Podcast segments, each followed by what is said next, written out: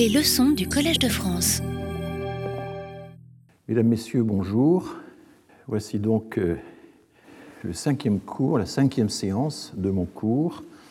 Mais je me suis rendu compte qu'en réalité, je n'avais pas achevé ce que je voulais vous dire dans la séance précédente. Je vous ai parlé euh, du policy gap et du paradoxe libéral. Je vais revenir sur ces notions et finalement euh, aborder une question d'actualité qui est euh, les variations de la politique américaine des migrations, les variations de la politique migratoire des États-Unis, y compris la présidence Trump actuellement. C'est intéressant de savoir ce que la présidence Trump a fait aux migrations. Et puis ensuite, je poursuivrai sur le programme. Je vais peut-être changer de registre mais nous allons voir qu'il y a tout de même euh, quelques rapports entre l'esclavage et euh, la migration. L'esclavage est une migration forcée en réalité, mais c'est tout de même une immigration. Et donc, euh, j'aborderai la question de l'esclavage et de son succès d'année, qui est l'engagisme, lors de la deuxième heure. Voici donc le programme d'aujourd'hui, le 4 décembre. Euh, fin euh, de la séance précédente et début de la séance promise. La semaine dernière, j'ai présenté les études de sciences politiques qui tentent d'expliquer un fait récurrent, persistant, agaçant pour certains, qui est le policy gap, le fossé euh, des politiques. Nous n'avons pas en français d'expression aussi succincte que Policy Gap, c'est-à-dire le fait que, eh bien, assez systématiquement, les politiques migratoires donnent des résultats, des résultats euh, souvent chiffrés, mais pas toujours, qui sont euh, très en deçà des euh, ambitions qui avaient été affichées par les politiques. Et c'est donc une confrontation entre les lois, les déclarations, les dispositifs juridiques multiples, etc., donc toutes les actions de l'État qui annonce euh, euh, une politique, qui, prétend programmer une politique, et puis ce que, au bout de quelque temps, on peut observer réellement, savoir eh les effectifs. Alors justement, nous avons identifié la semaine dernière les variables dépendantes de ces modèles explicatifs, c'est-à-dire quels sont les résultats qu'il s'agit d'expliquer quels sont les indicateurs retenus? Alors la plupart du temps, c'est le nombre d'entrées, ou bien c'est la part d'immigrés dans la population, mais c'est aussi, et c'est ce à quoi les chercheurs américains notamment sont de plus en plus attentifs, euh, toutes les opérations d'éloignement, de toutes sortes de reconduites à la frontière, d'expulsion, les rétentions, c'est-à-dire les enfermements euh, provisoires dans, l'attente d'une expulsion, et puis j'avais présenté aussi cette doctrine euh, très en vogue aux États-Unis de la politique de dissuasion ou de maltraitance dissuasive qu'on appelle attrition through enforcement, donc euh, la réduction progressive du nombre de migrants, une réduction dissuasive à travers une application stricte de la loi et des règlements, une sorte de zèle réglementaire ou, légal qui suffit à euh, finalement amener les migrants à se self-deport, à s'auto-exclure, à, prendre euh, la décision de partir. Il s'agit en somme de leur rendre la vie impossible pour qu'ils s'en aillent. Bon, euh, j'ai rappelé que ces objectifs sont très souvent quantitatifs et que la plupart du temps, il s'agit de réduire des effectifs, des nombres, avec euh, la difficulté que dans certains cas, ce sont plutôt des objectifs qualitatifs qui sont poursuivis et que parfois euh, il y a des pays qui veulent au contraire augmenter des nombres, fixer des objectifs assez élevés. J'ai cité l'exemple du Canada, ou j'ai même cité l'exemple d'Alfred Sauvy qui, au lendemain de la guerre, avait voulu euh, tout de suite importer en quelque sorte plus de 5 millions de migrants pour rétablir les équilibres démographiques du pays qu'il estimait dangereusement qui, pensait être en péril.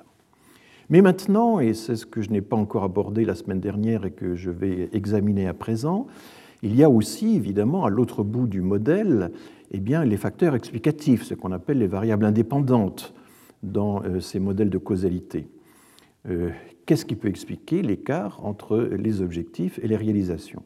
Et pour ce faire, les différentes études auxquelles je fais référence, qui sont des études essentiellement américaines, néerlandaises, suisses, britanniques, essaient d'identifier les acteurs. En fait, il s'agit de chercher des responsables. Essayer d'identifier les acteurs, mais aussi les logiques. Et ce peut être, il peut s'agir de logiques économiques, juridiques, sociales, nous allons voir le détail, qui contrecarrent euh, la réalisation des objectifs.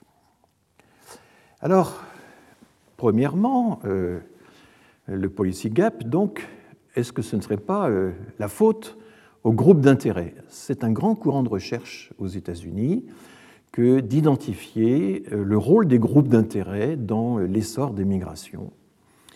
Euh, explication par la logique des intérêts, explication par l'influence des lobbies, et donc ces études, avec un luxe de détails parfois étonnant, essaie d'identifier tous les intérêts euh, industriels, agricoles, commerciaux, financiers. Alors aux États-Unis, on a beaucoup étudié la pression exercée par euh, les grands agriculteurs américains qui ont un besoin impératif de main-d'œuvre, parce que toutes les cultures ne peuvent pas être mécanisées, notamment certaines récoltes euh, ont absolument besoin d'une main-d'œuvre dans des moments, dans les périodes de l'année très, très pointues et très denses. Et donc, euh, eh bien, ils exercent toutes sortes de pressions euh, directement sur euh, les instances législatives, sur les politiques, pour que leurs intérêts soient préservés et qu'ils puissent accueillir en temps voulu les migrants dont ils ont besoin. Alors, le grand spécialiste de, ces, cette étude des, des lobbies, des groupes d'intérêt, c'est Gary Freeman, dans des études fameuses qui datent des années 90. Il avait déjà été présenté par un certain James Wilson. Et l'idée, c'est que eh l'immigration, euh, c'est un processus qui a des winners et des losers, des gagnants et des perdants. Et euh, chacun calcule, chacun euh, calcule, procède à des calculs rationnels. Les, entrepreneurs eh bien, ont une idée très précise de l'intérêt qu'ils ont à employer ou non la main-d'œuvre étrangère. Gary Freeman s'est engagé alors dans une série d'études typologiques très précises est-ce que euh, euh, ces bénéfices sont concentrés ou pas dans, certaines fractions du monde entrepreneurial? Est-ce que les coûts sociaux de la main-d'œuvre sont à leur charge ou est-ce qu'au contraire ces coûts sociaux sont en quelque sorte répartis sur l'ensemble du corps social, sont dilués sur l'ensemble de la société? Et une de ces conclusions majeures, au terme d'une explication, d'une exploration typologique assez fouillée, fouillée, là je ne donne que le résultat final, c'est que euh, si euh, un secteur euh, entrepreneurial concentre dans ses mains les bénéfices de l'immigration, mais qui n'a pas en supporté les coûts sociaux, parce que ces coûts sont dilués, eh bien, ils ont tendance à être pro-immigration et à développer une stratégie, leur clientélisme, et clientélisme au sens où il s'agit de euh, euh, s'attirer les faveurs euh, des, des, politiques qui ont, la haute main sur le, processus de, de décision. Et les exemples qui sont cités sont des exemples assez variés. Il y a les producteurs agricoles du sud-est des États-Unis, mais enfin, euh, certains de ces chercheurs ont mené des études équivalentes en Europe.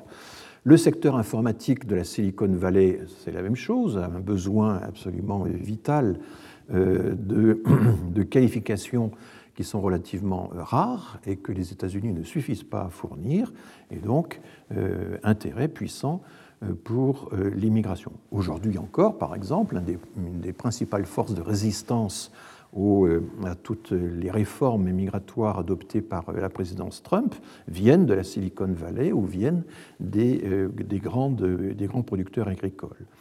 Mais en France, on a les entrepreneurs du bâtiment et des travaux publics, on a la confection, on a le tourisme, on a l'hôtellerie, la restauration, enfin tous secteurs qui sont moins concentrés euh, qu'une vallée euh, comme la Silicon Valley, bien sûr, mais qui, euh, et donc du coup exerce des pressions moindres, parce que toutes ces études analysent aussi quel est le pouvoir précis dont disposent ces groupes pour exercer une pression.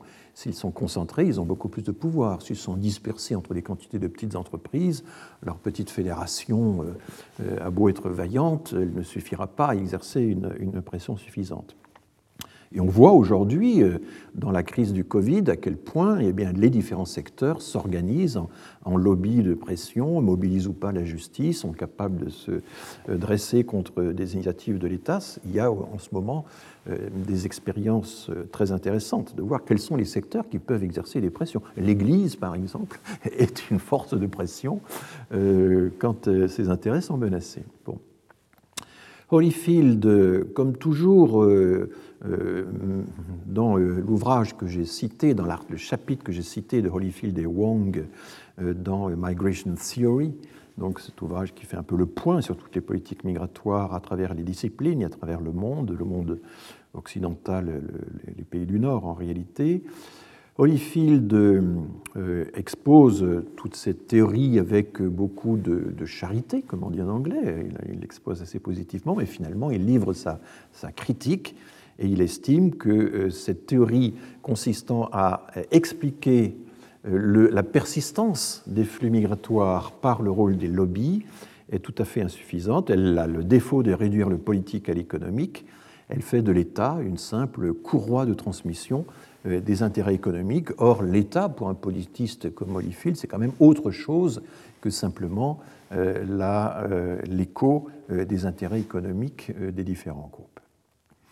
Alors, deuxième explication possible de la persistance euh, irritante des flux migratoires pour euh, les politiques qui voudraient la réduire, c'est la thèse développée par euh, Douglas Massey, mais enfin il n'est pas le seul, c'est la thèse des, filières des migrations en chaîne.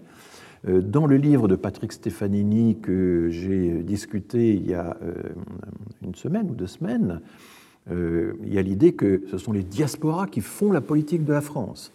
C'est-à-dire que les réseaux familiaux, euh, euh, on envoie un, jeune membre de la famille, il appelle un autre membre, qui en appelle un troisième, etc.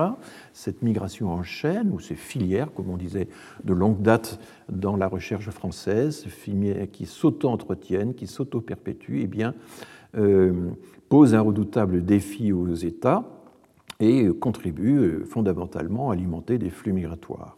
Et d'ailleurs, donc là c'est toute la thèse de Douglas Massey qui, va simplement l'exprimer dans un vocabulaire un peu particulier parce qu'il va utiliser le vocabulaire du capital social qu'il dit emprunter à Bourdieu ou, emprunter à, d'autres auteurs.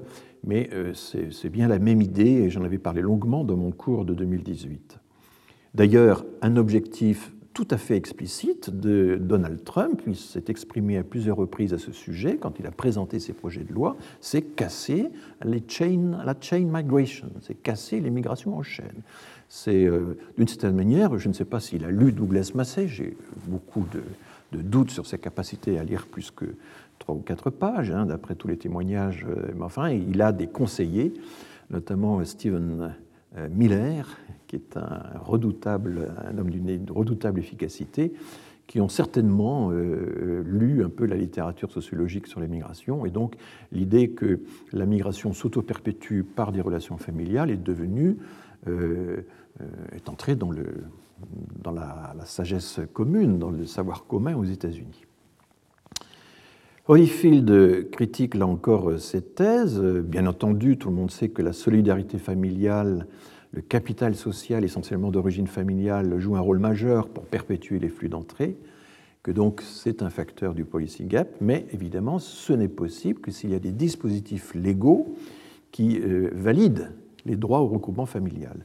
Si le droit ne permet pas le regroupement familial, et eh bien à ce moment-là, euh, les, euh, acteurs euh, ne peuvent pas faire venir le reste de la famille aussi aisément. Et donc, euh, euh, cette théorie, la faute aux réseaux familiaux, ne peut pas faire l'économie d'une réflexion sur l'État et sur le rôle de l'État, ou en tout cas le rôle juridique de l'État, ou les conventions internationales que l'État signe, ou des conventions des droits de l'homme auxquelles un pays souscrit. Troisièmement, est-ce que le policy gap ne serait pas dû à la puissance, à la toute-puissance de la globalisation, qui emporte tout sur son passage?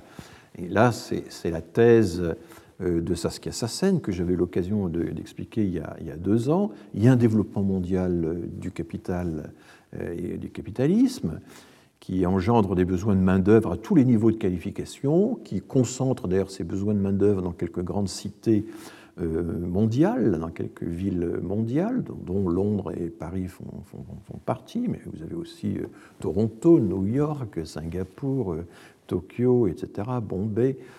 Et ce que démontre Saskia Sassen, avec pas mal d'arguments, c'est qu'il y a comme une sorte de complicité de collusion objective entre les individus qui migrent et les multinationales, puisque l'individu qui migre, au fond, est en deçà de l'État et passe sous euh, les frontières de l'État, et puis les multinationales, elles, sont au-dessus euh, des États, et donc euh, ces deux forces sont capables de se jouer des souverainetés nationales avec cette particularité qu'un euh, des coûts les plus importants de la migration, autrefois c'était le coût du transport, mais maintenant c'est le coût de l'information, euh, s'informer sur euh, ce qui est possible, accessible comme emploi, comme opportunité dans les pays de destination.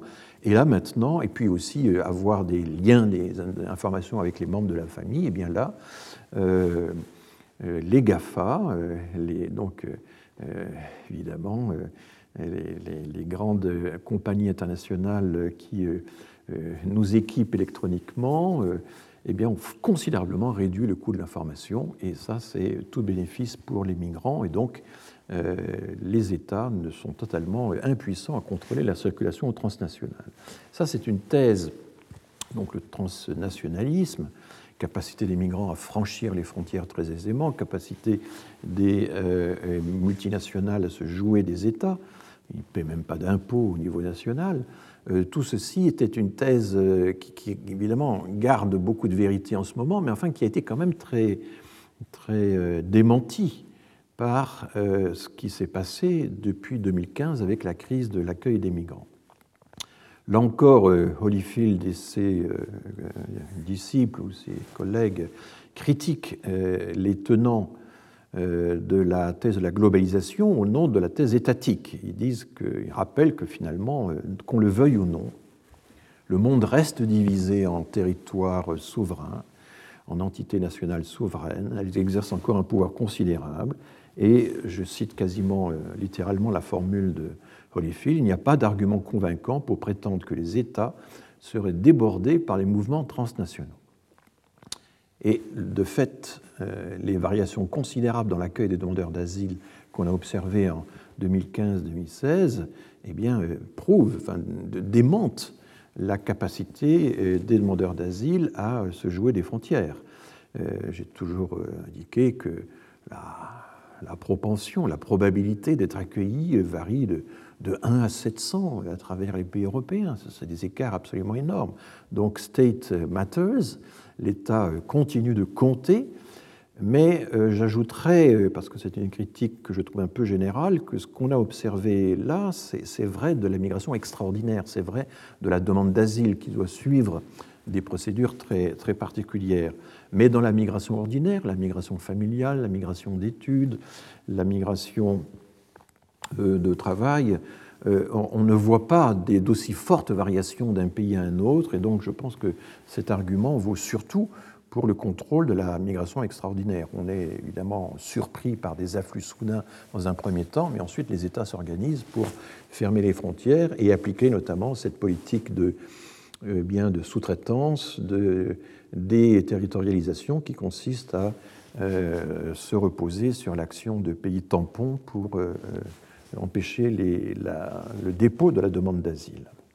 Dernière euh, thèse, et c'est celle que Holyfield avance euh, pour son propre compte et qu'on appelle souvent d'ailleurs dans les milieux spécialisés euh, l'approche institutionnelle ou parfois néo-institutionnelle. Ne me demandez pas pourquoi ces différences subtiles d'étiquettes, mais enfin il faut savoir que ces étiquettes existent et qu'elles servent de repère à pas mal de gens. C'est la thèse de l'État libéral avancé par Holyfield dès 1992 et qui explique que l'immigration, ben, ce n'est pas seulement le produit d'un mécanisme d'attraction-répulsion, ce n'est pas seulement le résultat d'un calcul d'intérêt des acteurs, qu'il s'agisse des migrants, des petites entreprises, des entreprises traditionnelles ayant besoin de main-d'œuvre, des grandes entreprises ayant besoin de clients qui passent les frontières Ça n'est pas seulement un phénomène entretenu par le capital social et ce que Massé avait appelé la, causalité cumulative des, filières.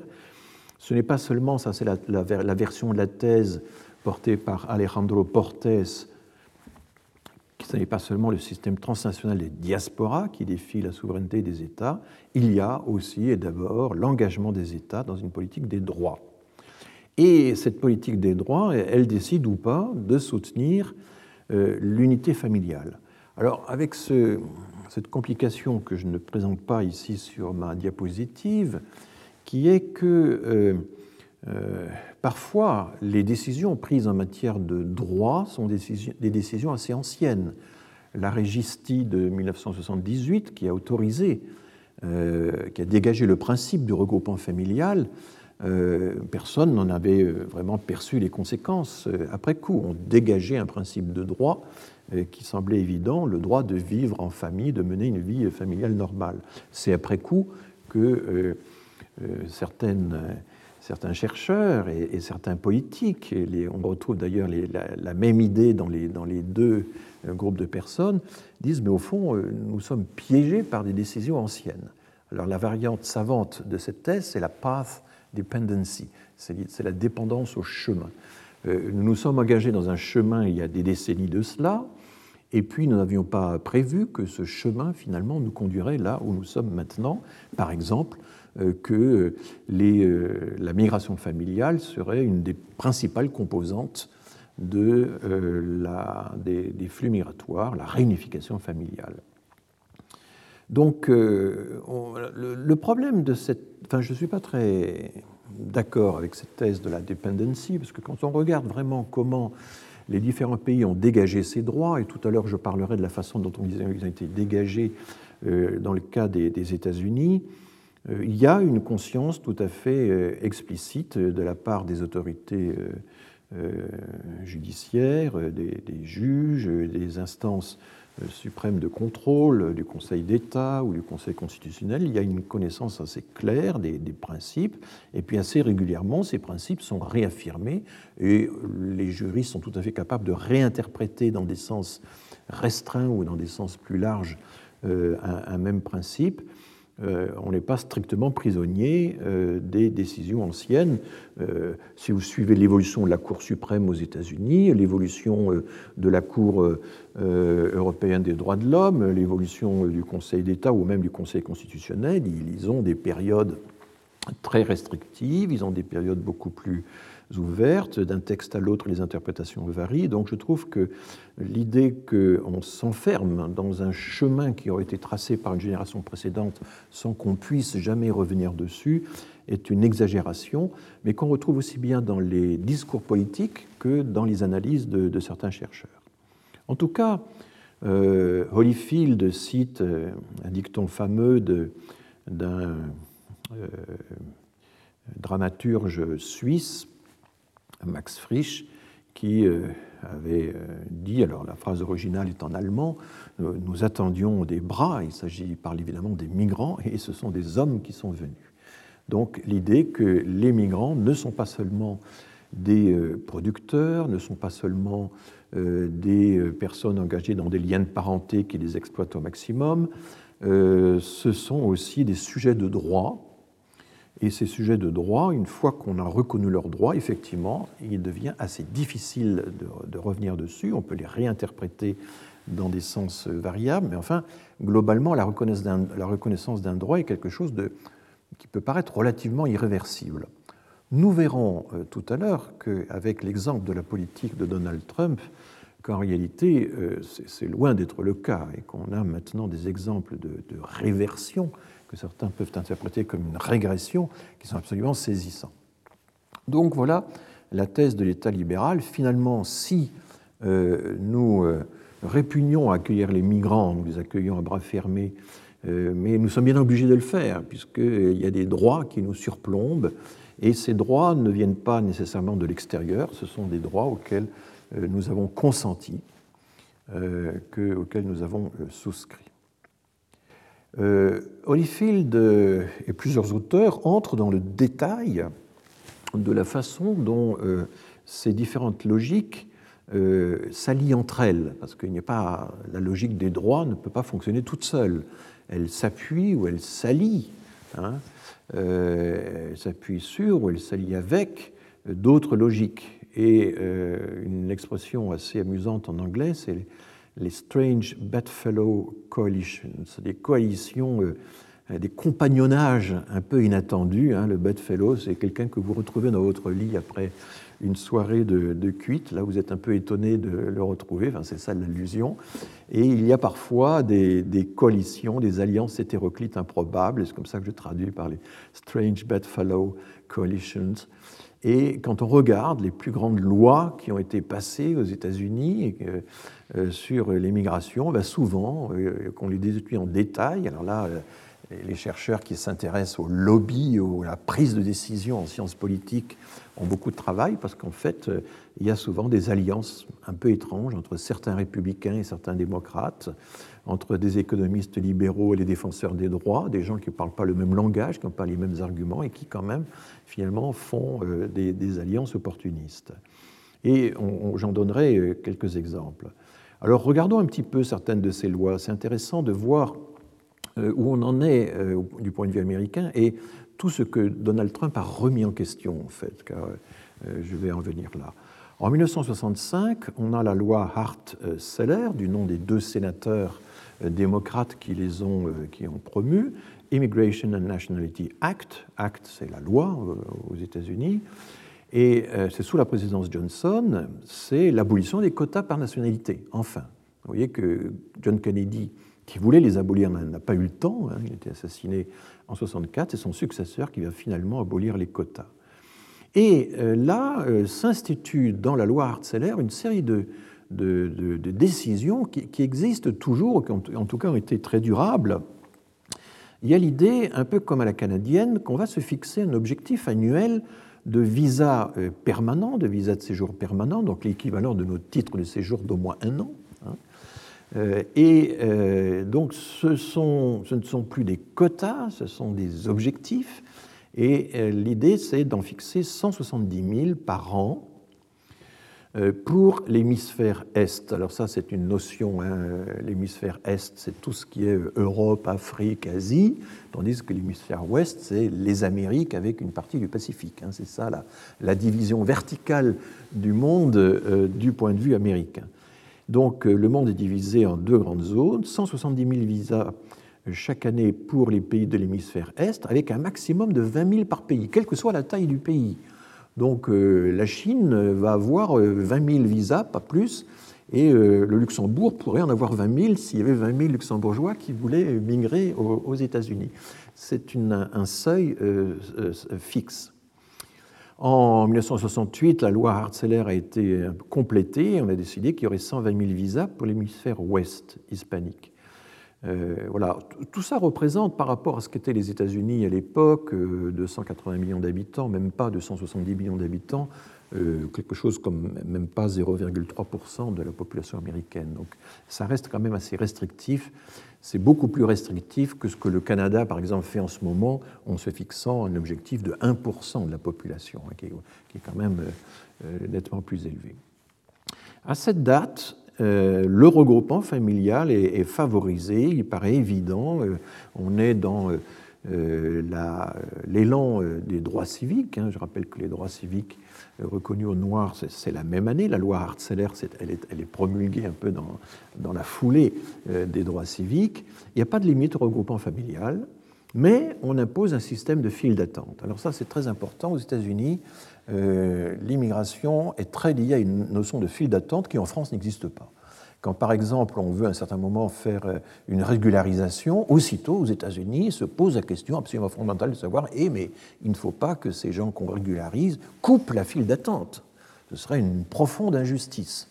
En France, euh, quand on a eu des régularisations, on a eu quelques-unes, personne n'évoque le problème de la file d'attente. Donc il y a une, une idéologie de la file d'attente le premier arrivé, le premier servi, qui a été affirmé de façon très forte dans la loi Hartzeller et qui va continuer de gouverner plus ou moins euh, euh, la vision de la politique euh, migratoire des États-Unis. Ça, c'est un phénomène assez intéressant hein, de, comment certaines structures, je dirais presque mentales, enfin la file d'attente, qui en France a, bon, est plus ou moins respectée, mais enfin tout le monde sait que dans le monde anglo-saxon, la file d'attente est quasiment sacrée, alors qu'en France, les, disons, on peut jouer avec elle.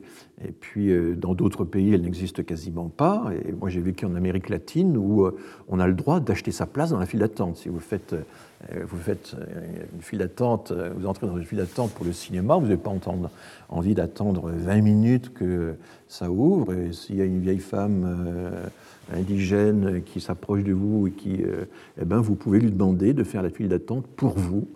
les places dans la file d'attente s'achètent. Il y a quelques chercheurs qui ont analysé le système de la file d'attente. Dans les pays communistes, la file d'attente avait un rôle évidemment absolument fondamental. Donc euh, voilà, il y a toute une sociologie de la file d'attente euh, qui, euh, qui, serait très intéressante de ce point de vue-là. Donc, mise en place de quelques principes, et vous voyez, c'était très libéral évidemment pour, pour l'époque. En 1986, une autre grande loi, ce ne sont pas les seuls, hein, il y en a eu d'autres, mais je cite vraiment les principales, c'est sous la présidence Reagan, c'est la fameuse euh, IRCA ou l'IRCA, la loi euh, Immigration Reform and Control Act, donc la loi de réforme de l'immigration et de, contrôle de l'immigration. Elle est surtout connue dans l'histoire pour être la grande loi de régularisation, puisque tous les irréguliers qui étaient arrivés avant, en 1982, ont été régularisés, et ça a été des effectifs considérables à noter que la régularisation en anglais américain, c'est l'amnistie. Il y a une, la, situation irrégulière des immigrés, c'est une situation qui est pénale. C'est une, contrairement à ce qui se passe en, France, où le séjour irrégulier a été dépénalisé. Hein. c'est l'objet d'une contravention. C'est pas la même chose que la. Voilà. Mais euh, donc, euh, c'est une amnistie la régularisation aux États-Unis. C'est la dernière grande régularisation effectuée aux États-Unis. Euh, et euh, en 1987, Reagan euh, complète, il y avait quelques trous dans cette loi, et il décide que les enfants mineurs pourront bénéficier automatiquement des régularisations dont bénéficiaient les parents, ce qui n'était pas prévu initialement dans la loi de, de 86. En en 86 également, euh, toujours un peu dans la même perspective. Vous voyez qu'on Reagan, a l'impression que c'est très conservateur, mais en réalité, les lois sur l'immigration sont très, très ambivalentes. L'IRCA euh, sanctionnait durement les employeurs qui, employaient des, irréguliers, si bien que euh, enfin, il y a eu des effets un peu pervers liés à ces sanctions, puisque des employeurs ont refusé d'employer les irréguliers, euh, où on fait payer aux irréguliers le risque d'amende qu'ils devaient subir. En 86 également, on a l'EMTALA, E-M-T-A-L-A, Emergency Medical Treatment and Active Labor Act, donc la loi sur le traitement médical d'urgence et euh, euh, le, travail. C'est une loi qui interdit aux hôpitaux de refuser les soins d'urgence aux immigrés irréguliers. Donc c'est un petit peu euh, une sorte d'équivalent de, de l'AME, de, de l'aide médicale d'État, mais sauf qu'au lieu d'avoir isolé sur une ligne budgétaire particulière les soins euh, aux immigrants sans papier, ben aux États-Unis, euh, simplement, les hôpitaux n'ont pas le droit de refuser des soins d'urgence aux immigrés irréguliers. Ils peuvent ensuite leur présenter la facture, ça c'est encore autre chose, mais ils ne peuvent pas, par principe, dire vous êtes un irrégulier, donc je ne peux pas vous soigner alors qu'en Allemagne, par exemple, ce principe existe, mais euh, il peut être dérogé en fonction du serment d'Hippocrate qui euh, dit que chaque médecin a le devoir de soigner toute personne malade qui se présente. Euh, c'est très intéressant de voir au passage comment euh, cette disposition, soigner les irréguliers, soigner les gens sans papier, finalement on le fait, on les soigne, mais à travers des dispositifs légaux et des raisonnements qui peuvent être complètement différents. Et donc quand on dit que la France est le seul pays d'Europe ou le seul pays au monde qui a une AME, une aide médicale d'État pour les sans-papiers, oui, le seul qui l'a sous cette forme-là. Mais en réalité, on voit que les États-Unis interdisent aux hôpitaux de rejeter euh, les immigrés irréguliers qui se présentent à leur porte et, que d'autres pays passent par le respect du serment d'Hippocrate, par exemple, pour arriver euh, à soigner les immigrés, ou bien passent par le relais des, charities, des organisations euh, humanitaires et charitables, pour que ce résultat soit obtenu. Donc vous voyez que les comparaisons internationales, il faut les faire en essayant de trouver les équivalents fonctionnels de ce qui existe euh, dans chaque pays. Et puis, en, le 29 novembre 1990, les États-Unis donc, ont adopté l'Immigration Act, tout simplement, et euh, qui est une très grande loi qui, réglait en fait l'essentiel de la politique migratoire jusqu'à nos jours et c'est ce que je vais euh, vous expliquer dans quelques instants. Mais auparavant, j'insiste euh, sur le fait qu'il euh, n'y a pas que les lois votées par le Congrès et, ratifiées et signées par le président, il y a aussi des décisions du système judiciaire qui sont couronnées par la Cour suprême. En 1982, la Cour suprême, dans un jugement très important, Plyler versus Doe, Plyler P-L-Y-L-E-R et Doe D-O-E, eh bien, euh, la Cour suprême euh, devait trancher euh, un conflit entre l'État du Texas et des immigrés. L'État du Texas refusait de subventionner les écoles qui inscrivaient des enfants en situation irrégulière. Et alors, du coup, ces écoles se reportaient sur les parents pour exiger euh, euh, des, tarifs, des, droits d'inscription qui euh, compensaient les amendes de l'État. Enfin bref, donc l'État du Texas et les écoles décident, la Cour suprême, ne peuvent pas refuser, ne peuvent pas refuser d'inscrire les enfants d'un immigré en situation irrégulière. Et ce qui est invoqué à, à l'appui de cette décision, une décision qui a été prise de justesse, ils sont neuf membres, elle a été prise à cinq contre quatre. Euh, cette décision invoque le 14e amendement. Le 14e amendement, vous savez, fait partie de ce qu'on appelle les amendements de la reconstruction, hein, après la guerre civile euh, américaine, donc euh, dans les années 1860. Il y a eu toute une série d'amendements pour eh bien, tenir compte de l'abolition de l'esclavage, tenir compte de la défaite des États du Sud et instituer finalement des principes de non-discrimination. Au fond, le 14e amendement, qui est tout un ensemble hein, de, textes, hein, ce n'est pas simplement une phrase hein, dans la Constitution, c'est plus complexe. Le 14e amendement inclut toute une série de garanties qui assurent l'égalité euh, des citoyens devant la loi, qui les protège, qui, qui, la protection de la loi à tous les citoyens euh, sans euh, discrimination. Et là, les juges de la Cour suprême rappelle que les enfants des sans-papiers ben, font partie du, people, du peuple au sens ordinaire du terme, dit euh, le texte de la décision. Et donc, à ce titre, eh bien, ils ont le droit à la protection de la loi. Ensuite, euh, la Cour argumente sur le fait que les enfants ne peuvent absolument pas être tenus pour responsables du statut irrégulier de leurs parents. Ils n'ont pas à supporter les conséquences d'une caractéristique le statut d'irrégularité des parents qu'ils sont qu'ils n'ont guère la possibilité de maîtriser. Voilà ce que dit le texte euh, littéralement. Donc du coup, euh, alors les opposants à la Cour, vous savez ce qui est, beau dans la Cour suprême américaine, hein, on peut, est assez étrange, il nous paraît très étrange, mais il y, a, une belle chose dans la Cour suprême américaine, il faut le dire au passage, c'est que euh, d'abord les décisions sont longuement motivées, elles sont longuement justifiées, et, euh, y compris les décisions contraires, y compris les, avis contraires des juges qui ont voté contre.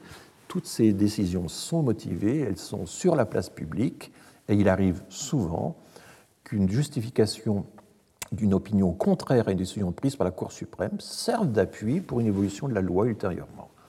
Donc il y a là, euh, dans enfin, c'est toute la richesse de la jurisprudence comme source de la, loi dans le système euh, anglo-saxon. Et la Cour suprême développe ça. Euh, voilà. Il est important de, savoir aussi que la Cour suprême décide ou pas de se saisir d'une affaire avec une totale liberté dans le calendrier, ça paraît très très arbitraire, mais quand elle annonce qu'elle va traiter des questions qui sont restées en suspens dans des cours de district, dans des cours euh, locales, euh, eh bien, elle sollicite euh, des mémoires, et ces mémoires, qu'on appelle les briefs, sont des, brefs, des lettres, ces mémoires peuvent émaner de syndicats, d'autorités locales, de juristes, etc. Et ces mémoires sont extrêmement intéressants. Et dans la vie d'un juriste ou d'un professeur d'université ou d'un syndicat, c'est un très grand honneur au cours de l'existence d'avoir son brief cité comme argument à l'appui d'une décision de la Cour suprême. Et tout ce système des mémoires qui sont envoyées à la Cour suprême, euh, des longues justifications qui sont données après coup, tout ça irrigue la société américaine. Tout ça est étudié en classe, mais y compris dans, les, dans, dans, l'école secondaire, au lycée, euh, dans l'équivalent des, en terminale chez les sophomores. Tout ça euh, est, est l'objet de quantité de commentaires et de discussions le Conseil constitutionnel français ou la Cour de cassation, qui sont un peu les, réunis les deux équivalents de ça, euh, n'ont pas du tout euh, ce souci de l'explication rendue au public. Le Conseil constitutionnel rend des avis qui sont extraordinairement sibyllins. Euh, alors, il y a tout un marché de l'interprétation qui se développe de la part de certains professeurs de droit, mais enfin, euh, qui ne rêvent que de rentrer eux-mêmes un jour au Conseil constitutionnel, comme l'a raconté Dominique Schnapper dans son livre de souvenirs, puisqu'elle a été membre pendant neuf ans euh, du Conseil constitutionnel. Euh, et donc, du coup, avec des commentaires assez peu critiques, finalement, qui ne sont pas très éclairants. Hein. Il y a une très, très grande frustration en France sur la capacité du Conseil constitutionnel à donner des explications. Euh, et on peut dire que l'Allemagne, par exemple, la Cour constitutionnelle de Karlsruhe, se trouve un peu dans une situation intermédiaire. Les, motivations de la Cour constitutionnelle de Karlsruhe sont beaucoup plus développées qu'en France, mais moins euh, qu'aux États-Unis. Voilà, c'est une parenthèse intéressante parce qu'évidemment, on est polarisé par le fait que le président a la capacité de nommer euh, des, de nouveaux membres en fonction de sa coloration politique, mais il n'y a pas que ça dans la Cour suprême. Alors, la décision de Plyler versus Doe de la Cour suprême, donc euh, rendue en, 1982, disant qu'on euh, ne peut pas refuser un enfant à la scolarité sous prétexte que le parent est en situation irrégulière, eh bien, euh, Jim Holyfield y voit un tournant décisif vers la prévalence de la logique des droits en matière d'immigration. Au fond, c'est l'équivalent symbolique de la régistie en France. Entrons maintenant dans la loi de 1990. Euh, la loi de 1990, c'est la dernière grande loi euh, sur l'immigration avant euh, les, réformes de Trump. Elle a été ratifiée donc par, sous la présidence de George Bush, George Bush père, et c'est une loi qui évidemment paraît très libérale pour les standards américains. Et là encore, euh, Bedfellow euh, Coalition, euh, c'est Ted Kennedy, le sénateur démocrate, qui s'est longtemps intéressé à la, aux questions d'immigration. Il a été vraiment le, porte-parole des progressistes en matière d'immigration pendant des décennies au, Sénat. C'est Ted Kennedy qui présente la proposition de loi, comme on dirait en français, au Sénat américain dès février 1989, mais ensuite c'était un homme qui avait l'art du compromis avec ses adversaires politiques. Il a discuté avec euh, ses adversaires républicains et ça va donner donc la loi de 1990. Euh, Qu'est-ce qu'elle fait cette loi? Eh bien, d'abord, elle, remonte euh, l'objectif annuel des migrants, tous hémisphères confondus, 700 000 immigrants pour les années 92 à 94, 675 000 ensuite, une petite réduction, mais vous voyez que ça fait moins de 0,3% de la population du pays. C'est l'équivalent des titres de séjour chez nous en France, c'est à peu près du même ordre, c'est 0,3% de la population du pays.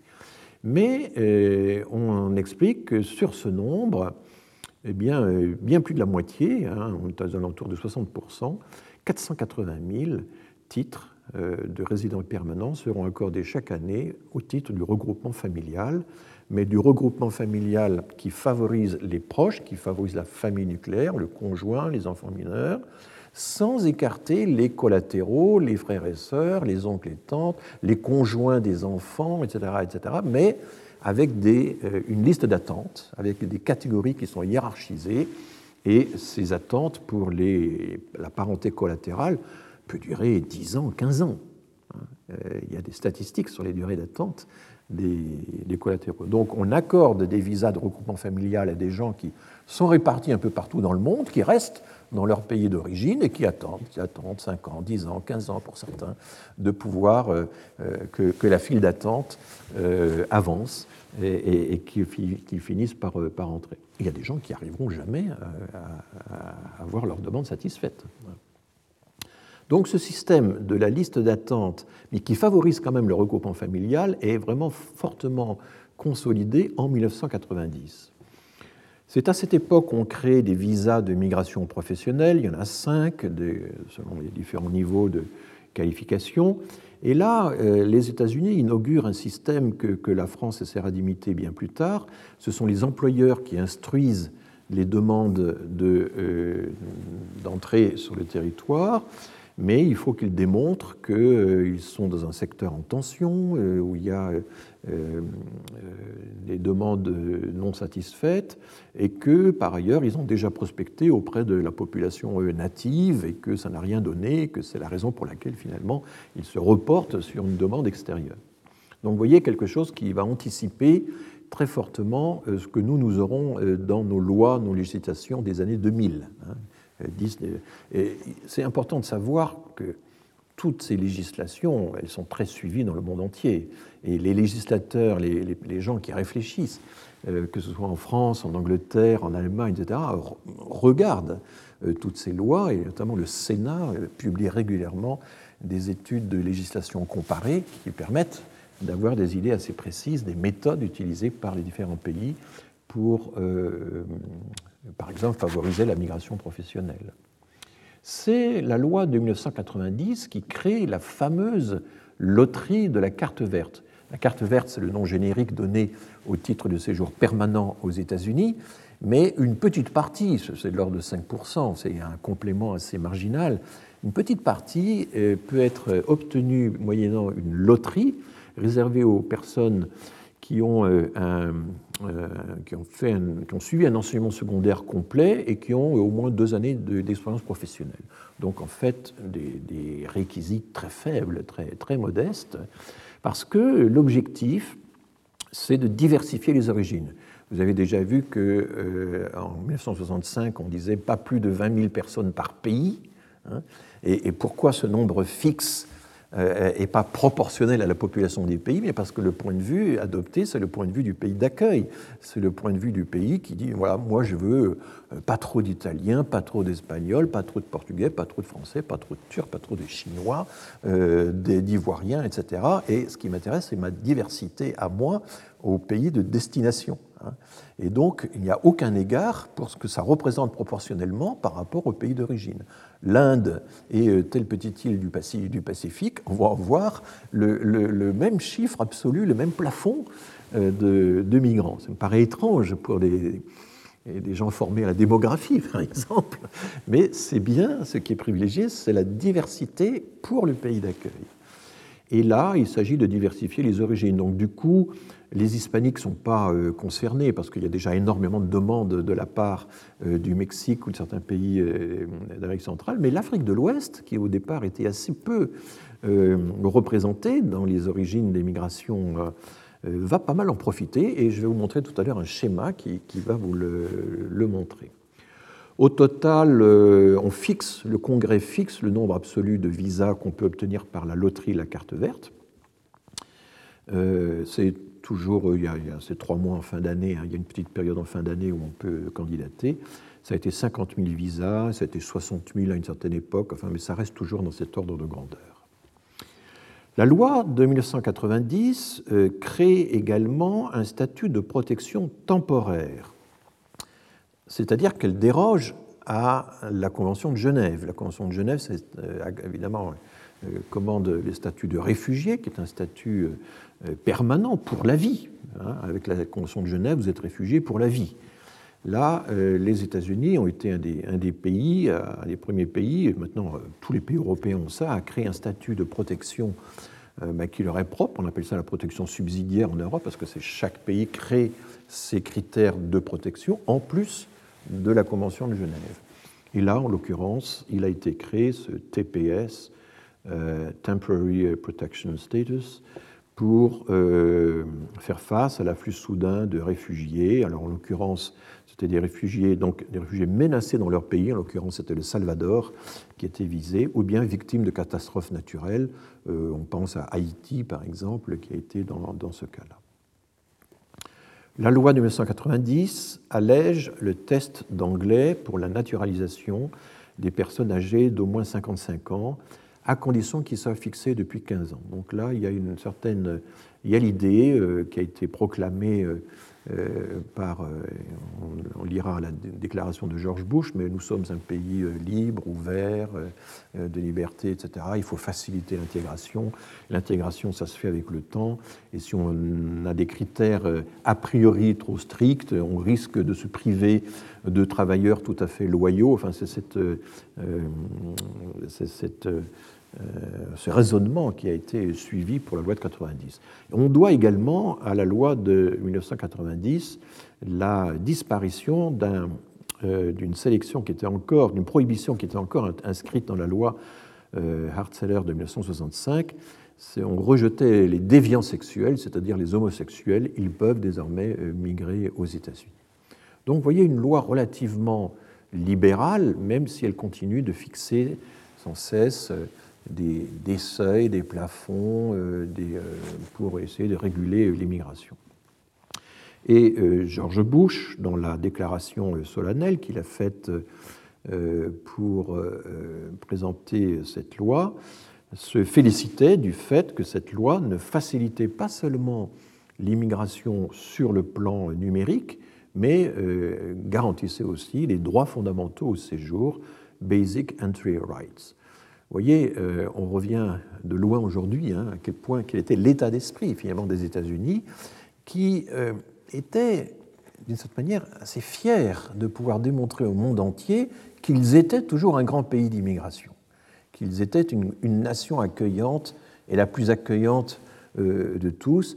Et ça n'était pas faux parce qu'en termes quantitatifs, effectivement, les États-Unis vont accueillir peu à peu, non pas 700 000 euh, personnes par an, mais vont accorder jusqu'à un peu plus d'un million de titres. Donald Trump est arrivé au pouvoir avec une situation dans laquelle il y avait un peu plus d'un million de titres de séjour permanent délivrés euh, chaque année par euh, les États-Unis à des gens venant du monde entier. voici une statistique alors qui date de 2017, j'ai oublié d'indiquer l'année, c'est 2017. Ce sont les nouveaux titres de séjour permanent par grande catégorie et par continent d'origine. Alors vous voyez qu'en mauve, la Green Card Lottery, la loterie, la, la carte verte, qu'on appelle officiellement le programme de diversité hein, des origines, c'est peu de choses.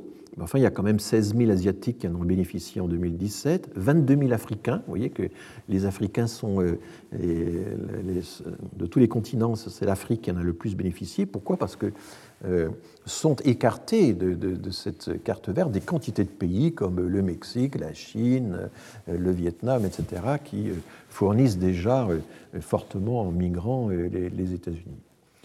Là, les catégories, alors en vert, on a les réfugiés et les, les demandeurs d'asile. Les réfugiés, c'est des gens qui sont envoyés par le HCR et qui, les demandeurs d'asile déposent véritablement une demande.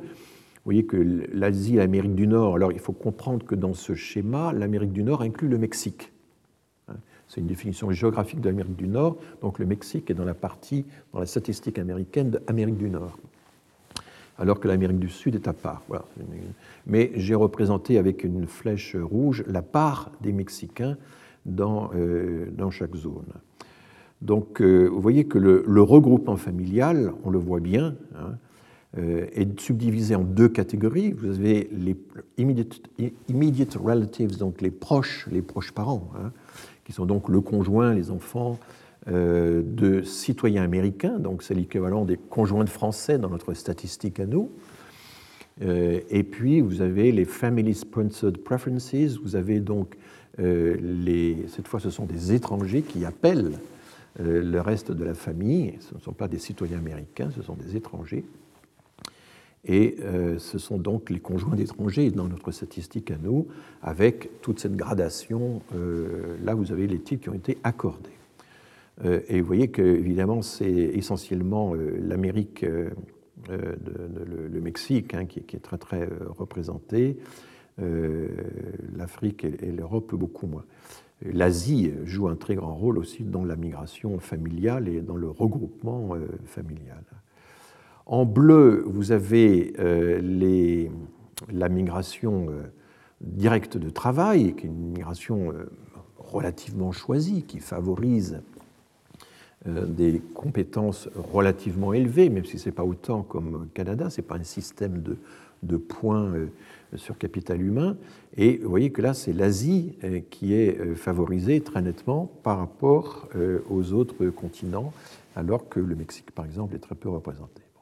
Voilà, c'est tout ce système-là que euh, Donald Trump va essayer d'abattre et va, euh, parviendra à abattre. Euh, voici toujours en 2017 la façon dont se répartissent. Alors il y a toute une série de, catégories. Il y, a, il y, a, 247 catégories différentes quand on entre dans le détail. Là, je ne vous présente que la partie familiale à un certain niveau d'agrégation. Il y a des catégories très compliquées, par exemple conjoint non cubain de réfugiés cubains. C'est une catégorie à part, voyez, etc. Et tout ça est statistiqué euh, dans le, dans le détail, euh, contrairement à ce qu'on peut voir en, France. Vous voyez ici le nombre de, séjours, de titres de séjour permanents accordés par les États-Unis depuis 80 ans.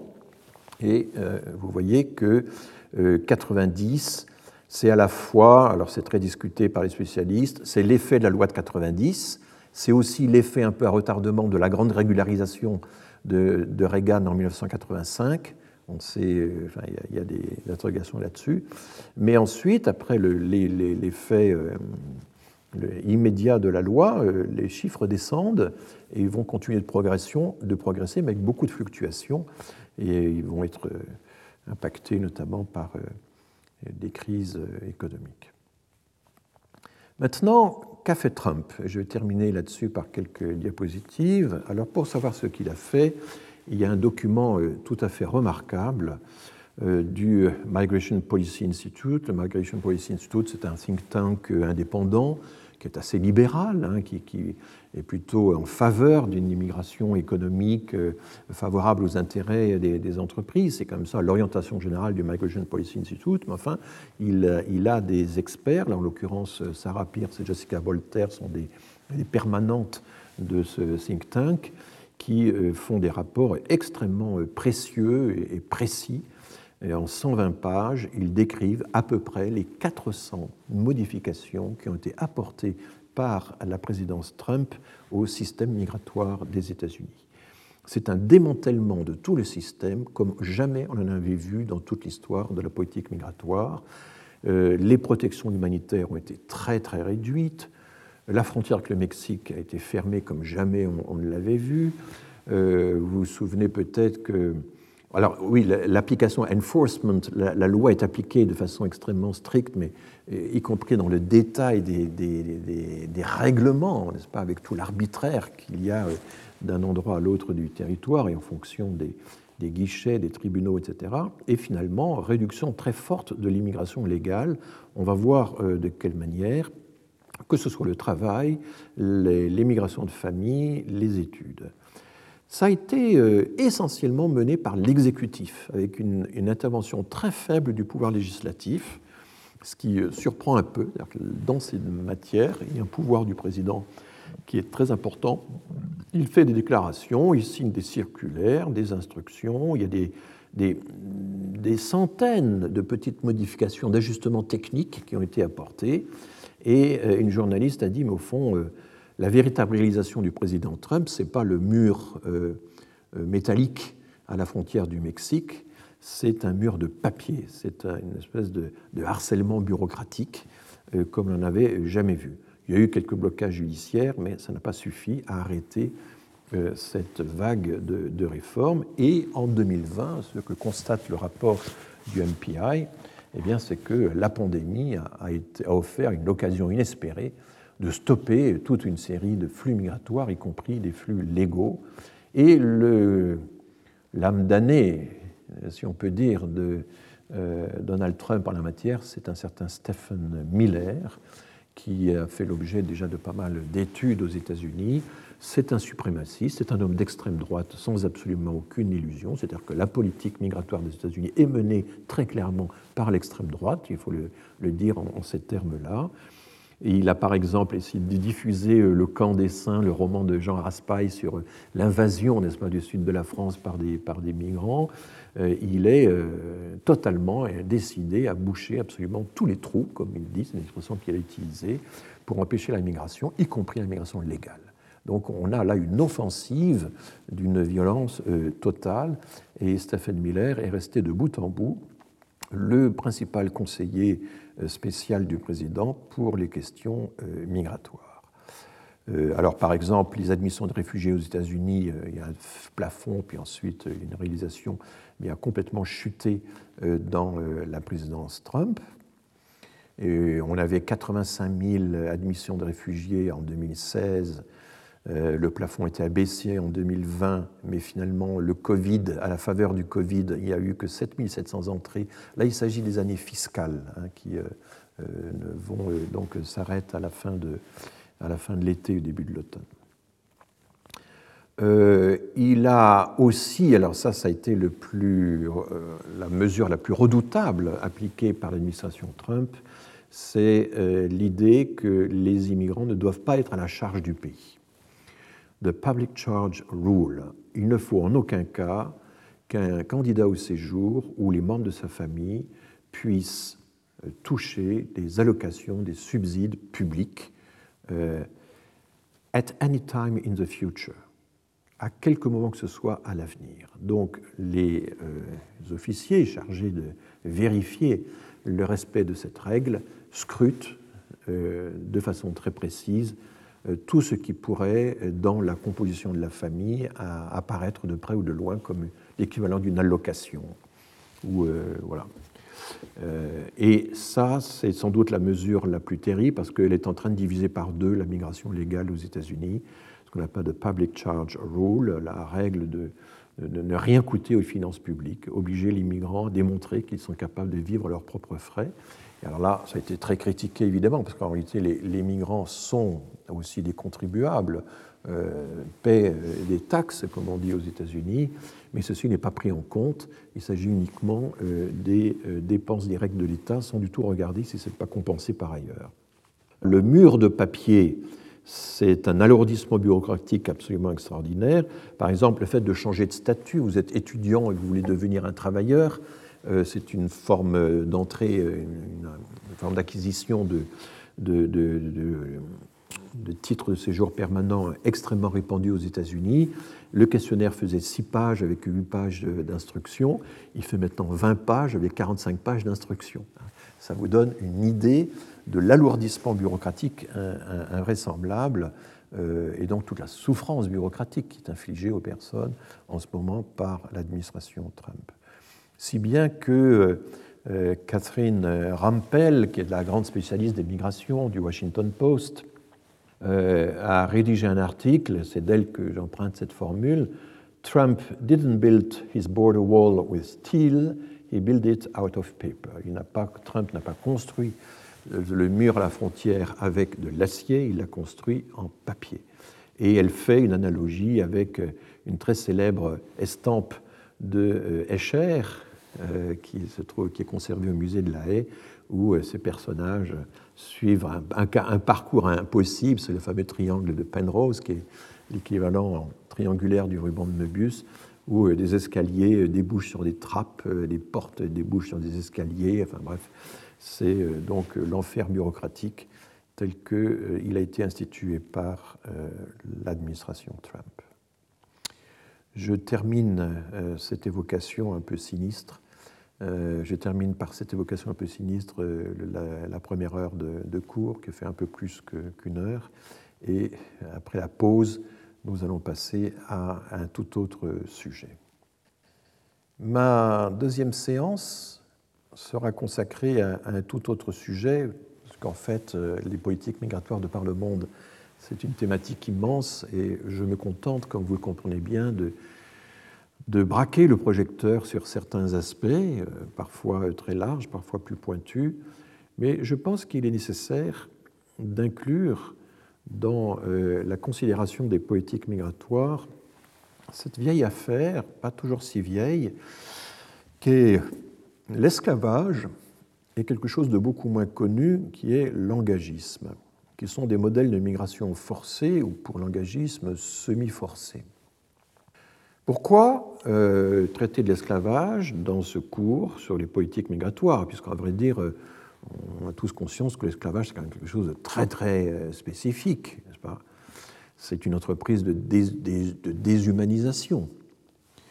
la personne est, l'objet d'une contrainte absolue, elle n'est absolument pas maître de sa mobilité.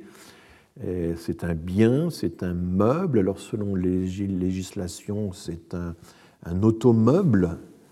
En espagnol, on dit semovientes. Bon, il y a des meubles, des immeubles et des automeubles. C'est un outil qui peut se déplacer ou qui est déplaçable. Euh, les Grecs parlaient d'un outil animé, c'est la formule d'Aristote pour désigner euh, l'outil animé, outil organon. Euh, et puis, il y a tout de suite une contradiction, parce que ce sont quand même des êtres humains malgré tout, et, et dès l'article 2 du fameux Code noir, le code de 1685, dans lequel Colbert a, essayé de codifier un peu les, pratiques de l'esclavage dans les îles, eh bien, dès l'article 2, on explique qu'il faut euh, catéchiser les Noirs, les baptiser, les christianiser. Euh, si on les christianise, c'est qu'ils ont une âme. Et donc, euh, ils sont à la fois des biens, mais ils ont quand même une âme. Évidemment, la contradiction est, totale et tout le monde la ressentait. Donc, certes, c'est quelque chose de totalement spécifique, de totalement à part, et on peut dire que, par exemple, le Code noir de 1685, c'est une législation à part pour des êtres à part.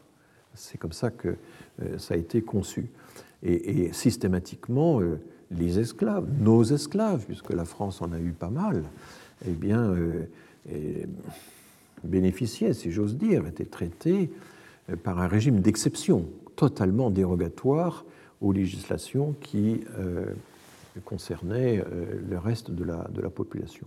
Et d'ailleurs, dans l'Ancien Régime, euh, lorsqu'un esclave, lorsqu'il arrivait, et c'est arrivé, que des esclaves venant, venus des îles accompagnant leur maître foulent le territoire français, ils étaient réputés être libres du fait qu'ils foulaient le territoire français.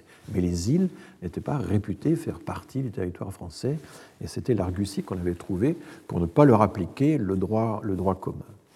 Alors, c'est une entreprise qui est forcément organisée. Ça ne peut pas être autre chose, ce n'est pas une petite entreprise individuelle. Il y a de grandes euh, associations, de grandes concessions, des entreprises qui ont obtenu des concessions, des monopoles de l'État.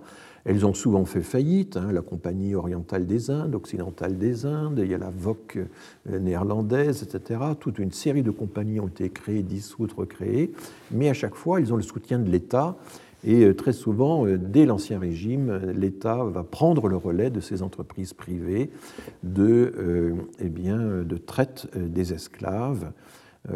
entreprises évidemment organisées aussi dans les pays d'origine et d'abord dans les pays africains. je reviendrai là-dessus. S'il y a un lien avec la migration, c'est que d'abord, l'esclavage a été une solution qui a été trouvée à, euh, au milieu du XVIe siècle et qui a duré jusqu'au milieu du XIXe, et dans certains pays comme le Brésil jusque dans les années 1890. Mais euh, avant l'esclavage et après l'esclavage, on a eu recours à une autre solution qu'on appelle l'engagisme, qui est une migration semi-forcée. Ce sont des contrats euh, draconiens, des contrats qui en général duraient trois ans. Et les coulis indiens que l'on a emmené à, la Réunion, que l'on a également euh, transporté euh, dans certaines îles euh, des, des, Caraïbes, eh bien, font, sont des exemples de ces, de ces migrations semi-forcées. Il y a également des migrations chinoises qui relèvent du même type, mais parfois c'est un forçage, une contrainte qui était exercée par des, les, contrôleurs chinois de la migration chinoise. Enfin, ce n'est pas toujours facile de distinguer les différents modèles. En tout cas, euh, l'engagisme, euh, ça concernait plusieurs dizaines de millions de personnes dans le monde et les chercheurs américains euh, et néerlandais notamment, qui se sont intéressés à l'engagisme, ont montré que c'était des effectifs beaucoup plus importants que ce qu'on croyait. Si aujourd'hui vous visitez la Réunion, l'île Maurice, les îles Fidji, etc., eh bien vous découvrez que la population est extraordinairement hétéroclite et notamment comprend une composante indienne qui date euh, de l'engagisme auquel on a eu recours à la suite de, euh, de l'abolition de, de l'esclavage. En anglais, on parle des indentured workers, indentured workers. Indentured, ça veut dire dentelé. C'est une allusion au fait que les contrats d'engagement entre le maître et le serviteur, on peut appeler ça comme ça, étaient des contrats en deux parties. C'est un contrat qu'on déchirait en fonction d'une ligne médiane qui était ciselée. Et quand on rapprochait les deux contrats, on voyait que c'était bien euh, le contractant, le contracté du même, euh, du même contrat. Donc, indentured workers, on parle aussi de salariat bridé, euh, de salariat semi-forcé. Il y a toute une série de variantes sur l'engagisme. Et de, des discussions dans lesquelles je ne vais pas entrer euh, entre les spécialistes pour savoir dans quelle mesure euh, l'engagisme est une forme d'esclavage, dans quelle mesure les intéressés étaient libres. C'est pas facile. Euh, beaucoup de ces travailleurs engagés étaient endettés, s'étaient endettés pour, et finalement, quand à, la fin de la troisième année venait le moment de repartir ou de rempiler, eh bien, la plupart étaient contraints à cause de l'endettement de rempiler et donc euh, ça pouvait durer euh, des décennies. Donc du coup, un système extrêmement contraignant, mais avec évidemment des variations locales assez fortes. on a en France des spécialistes de l'engagisme aussi, comme M. Stanzani, qui est directeur d'études à l'école des hautes études à l'école des hautes études en sciences sociales. mais la plupart des, des spécialistes de ces engagismes sont anglophones. Si je parle de ces deux systèmes, esclavage et engagisme, c'est parce qu'ils présentent aussi un, dilemme de, gestion, une stratégie euh, qui, est tout à fait analogue à celle de la migration. Est-ce qu'on va organiser une rotation pure de, travailleurs, ce sera une migration de travail sans intégration, sans insertion, sans regroupement familial, ou est-ce qu'au contraire, on va essayer de favoriser la reproduction familiale, et par exemple les mariages, les naissances, la natalité, etc., ou en tout cas les unions euh, sur place, en évitant de, euh, eh bien, d'alimenter sans cesse la traite, de faire venir sans cesse de nouveaux esclaves ou de nouveaux engagés. Eh bien, il y a eu des stratégies assez différentes, et en gros, on peut dire que le Brésil a suivi la stratégie euh, de la rotation. C'est ce qui explique que le Brésil est de loin le pays au monde qui a utilisé le plus d'esclaves, pour qui, qui a le, plus bénéficié de la traite, alors que les États-Unis, au bout d'un certain temps et après maintes discussions, euh, se sont euh, résignés en quelque sorte à, la, adopté la solution de l'élevage sur place, de la reproduction sur place. il y a peut-être à cela des motifs objectifs. Euh, la récolte du coton aux États-Unis, ça implique toute la famille, les femmes, les enfants peuvent participer à, euh, la, récolte du coton. Et donc, du coup, on a intérêt à avoir des enfants, alors que euh, l'abattage de la, canne à sucre, dans des îles comme Cuba ou la Martinique, la Guadeloupe, etc., et eh bien, la canne à sucre, c'est un travail de force auquel les enfants ne peuvent absolument pas participer, et c'est un travail extrêmement usant.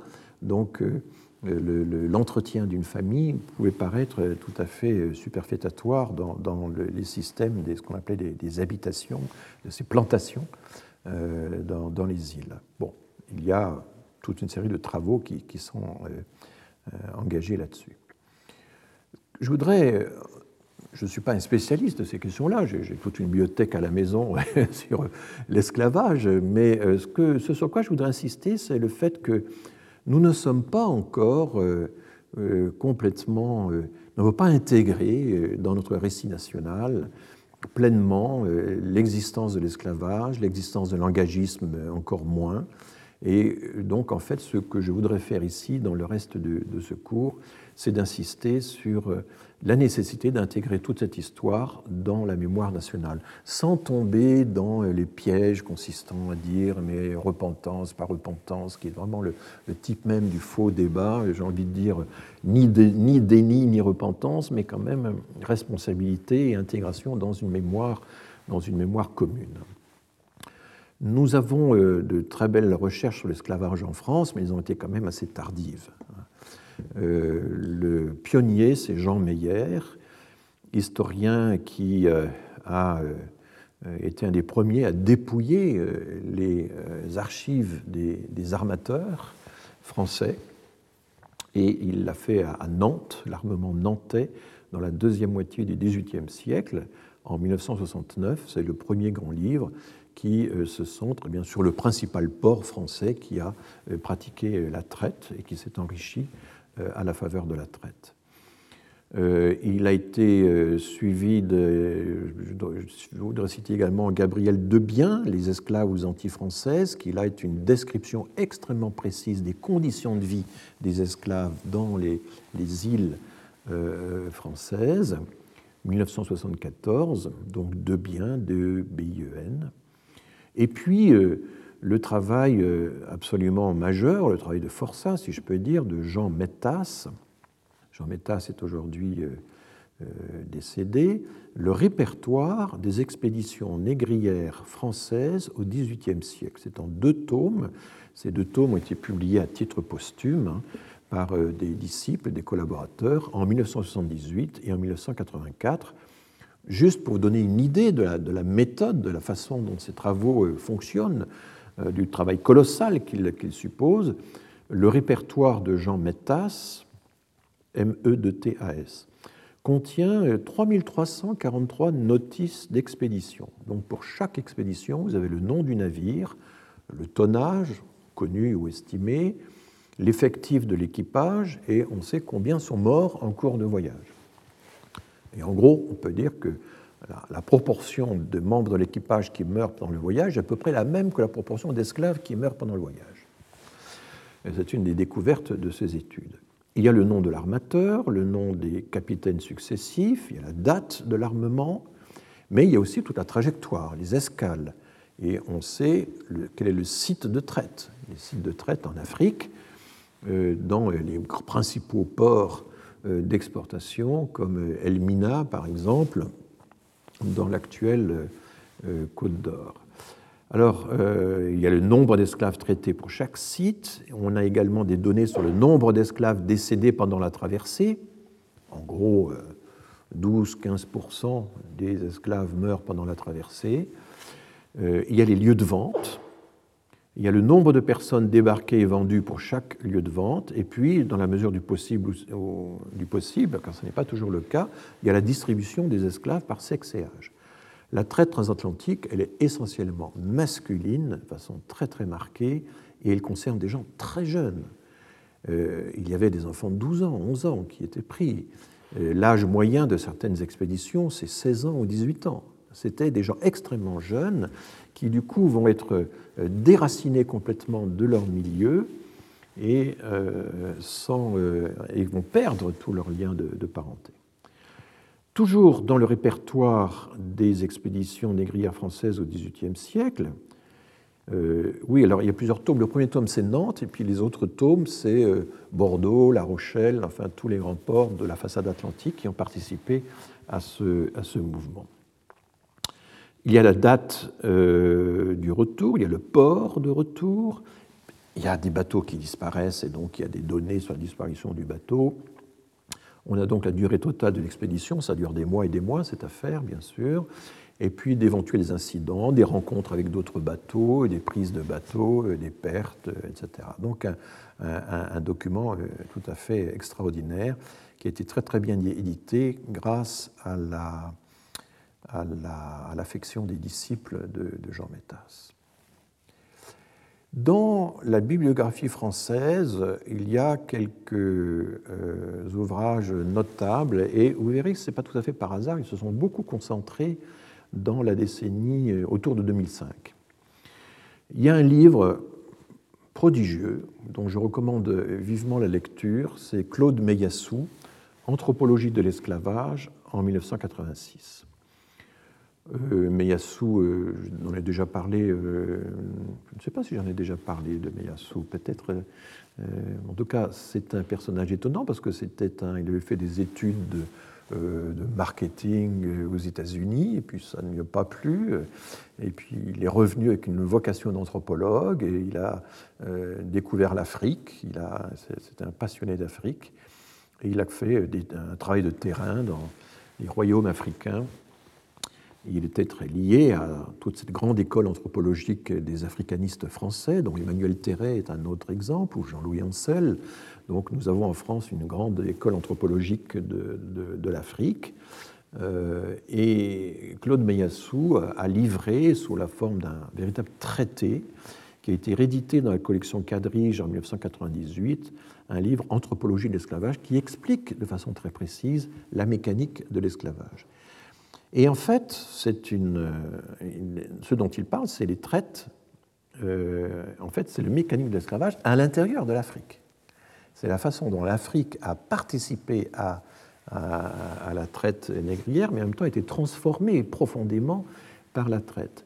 Il montre que ce système ne peut fonctionner qu'avec, euh, d'une part, euh, la montée en puissance de sociétés guerrières et aristocrates euh, qui, font des razzias, parfois à plus de 1000 km de chez elles.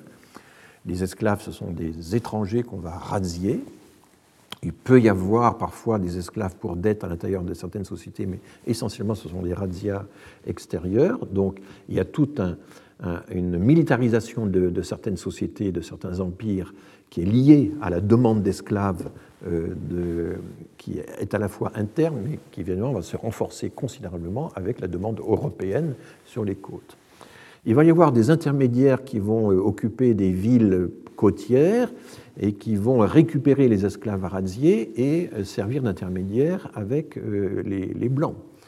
Il va y avoir aussi, dans certaines îles qui sont un peu protégées, comme les îles du Cap Vert, toute une population euh, métissée qui va servir d'intermédiaire.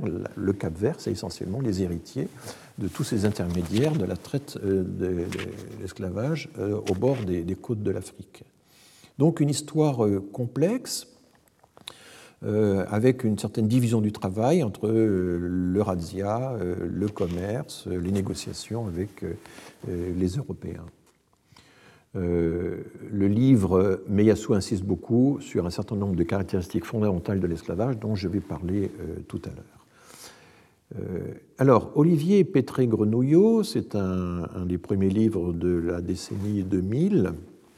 C'est un historien. Il a fait chez Gallimard un livre en 2004, Les traites négrières, essais d'histoire globale. C'est un livre qui a été bien reçu par les historiens, généralement. Vous pouvez lire, par exemple, compte rendu de Pape Ndiaye euh, sur cet ouvrage, qui est tout à fait euh, positif. Mais il y a une affaire Pétré-Grenouillot qui a succédé à la publication du livre euh, quelques mois plus tard, quasiment un an après, lors d'une interview au JDD, Pétré Grenouillot a établi des différences entre ce qui relève du crime contre l'humanité, ce qui n'en relève pas, etc. Et il s'est fait attaquer en justice par un groupe de d'activistes domiens. Et là, il y a eu toute une confusion qui s'est installée parce que certains historiens ont, fait comme si c'était le livre de Petré Grenouillot qui avait été attaqué. En aucune façon, la communauté d'historiens a bien intégré le livre de Petré Grenouillot et c'est euh, son interview au JDD qui a fait problème, mais pas du tout l'ouvrage. Crois que c'est important de, marquer ça. Euh, dans euh, la, même année,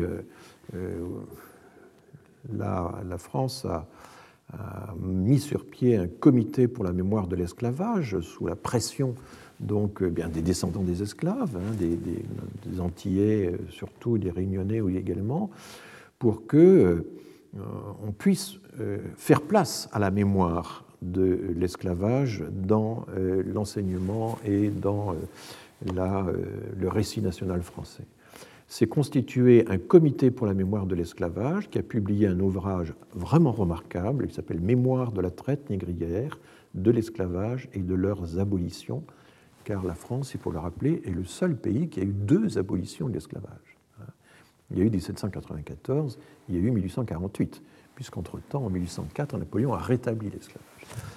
Et euh, la présidente de ce comité était Marie Condé et la vice-présidente, responsable du rapport, était Françoise Vergès, donc euh, historienne formée aux États-Unis, mais euh, d'origine réunionnaise, comme vous le savez sans doute. Dans la foulée, toute une série d'ouvrages, de, références ont été publiés. Il y a l'Atlas des esclavages autrement en 2006 de Marcel Dorigny et Bernard Guénaud un ouvrage qui aurait été impossible 20 ans auparavant, mais qui traduit bien euh, la, progression considérable des connaissances sur les esclavages. Et ils, euh, partent de l'Antiquité, hein, ça va de l'Antiquité à nos jours. Françoise Vergès a euh, publié un livre de fond chez Albin Michel en 2006, La mémoire enchaînée, questions sur l'esclavage. Et ensuite, se sont succédés d'autres ouvrages. Frédéric Régent, qui est originaire d'Edom, a fait un, livre tout à fait passionnant, euh, La France et ses esclaves, 1620-1848, qui entre euh, en profondeur dans toute une série de questions qui étaient mal étudiées auparavant. Et le CNRS s'est beaucoup engagé sur la question de l'esclavage, et notamment, euh, ça a donné lieu à un colloque, un livre collectif dirigé par Myriam Kotias, CO2TIAS, Les traites et les esclavages, publié chez Cartala. Je reparlerai et par le CIRES, que je reparlerai du CIRES tout à l'heure. Ça, c'est 2010.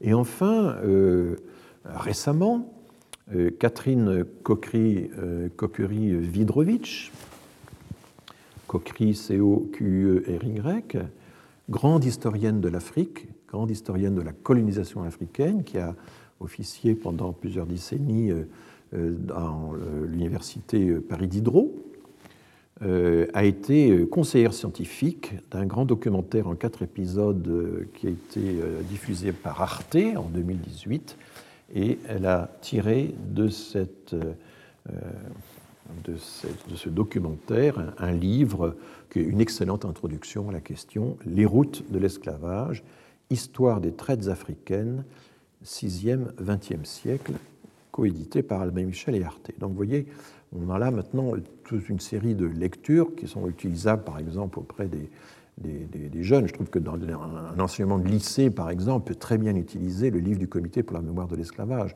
peut très bien utiliser euh, l'Atlas de Dorigny et Guénaud, peut euh, faire lire aussi, évidemment, euh, Meyassou, Pétré, Grenouillot, Vergès, etc., même si ce sont des points de vue qui peuvent varier considérablement.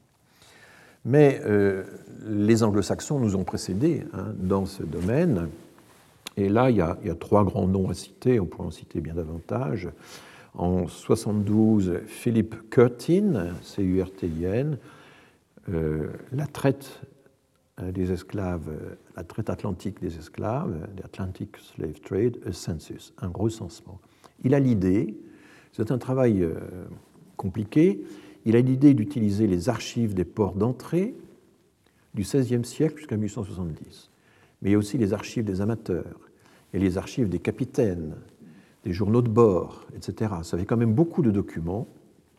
Et il arrive à euh, une estimation chiffrée de 9,6 millions d'Africains transportés aux Amériques du XVIe siècle à 1870. La traite ayant encore continué au-delà euh, vis-à-vis du Brésil, en réalité, on est plutôt proche de 11 millions que de 9 millions 6. Mais ce qui est intéressant, c'est que l'essentiel du trafic s'est concentré entre les années 1760 et 1820. C'est-à-dire que le siècle des Lumières a été le grand siècle aussi de l'esclavage.